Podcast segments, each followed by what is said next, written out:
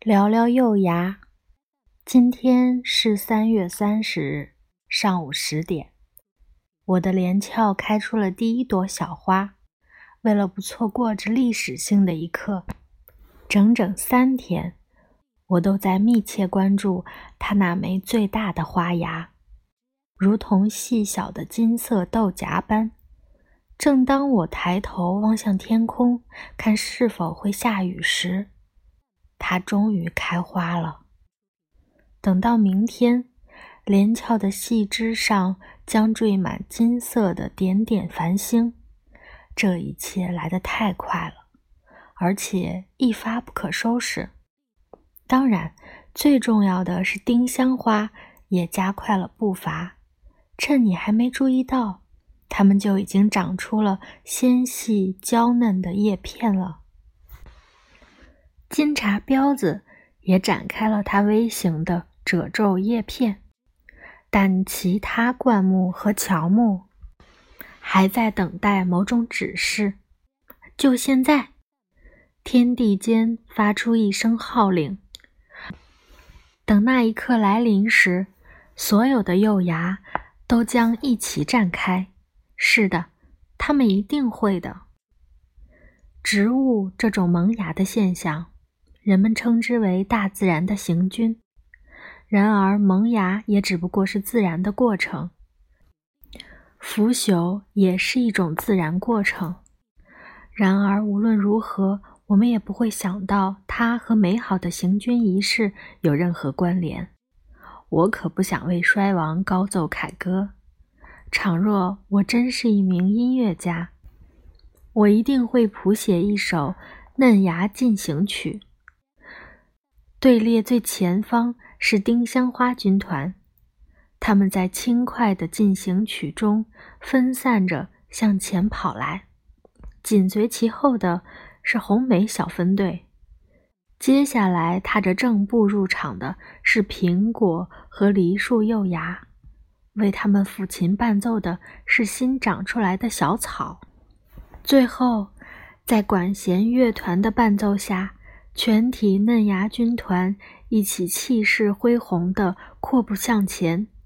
一二一二，天哪，好壮观的队列！有人说，春天的大自然变得绿油油一片。这话其实并不完全正确。因为也有嫩芽发芽后颜色变为赤红色、紫红色或者玫瑰色，有些嫩芽呈深紫色或绯红色，有些嫩芽呈褐色，而且像树脂一样有粘性，还有些嫩芽的颜色像雌兔腹部上的白毛。此外，还有紫色、亚麻色。或是像皮革一样的暗色，其中有些嫩芽的外形像蕾丝边儿，有些像手指或舌头，还有些呈凸起的乳状，有些肉嘟嘟的胀起，长着细小的绒毛，敦实的像个胖乎乎的小狗崽儿，有些带有又长又尖的锯齿。还有些则表面覆满松软的绒毛。我跟你们说，嫩芽同叶片和花朵一样奇怪又多样，在你面前是一场永无止境的发现之旅。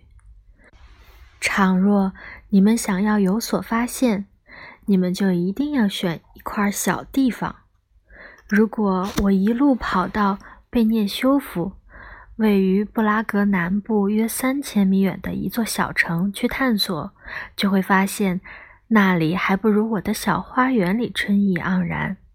你一定要纹丝不动地仔细观察，那样你才能看见植物们的嘴唇微张，互相窥探，看见它们娇弱的手指、伸展的臂膀和如婴儿般娇弱的身躯。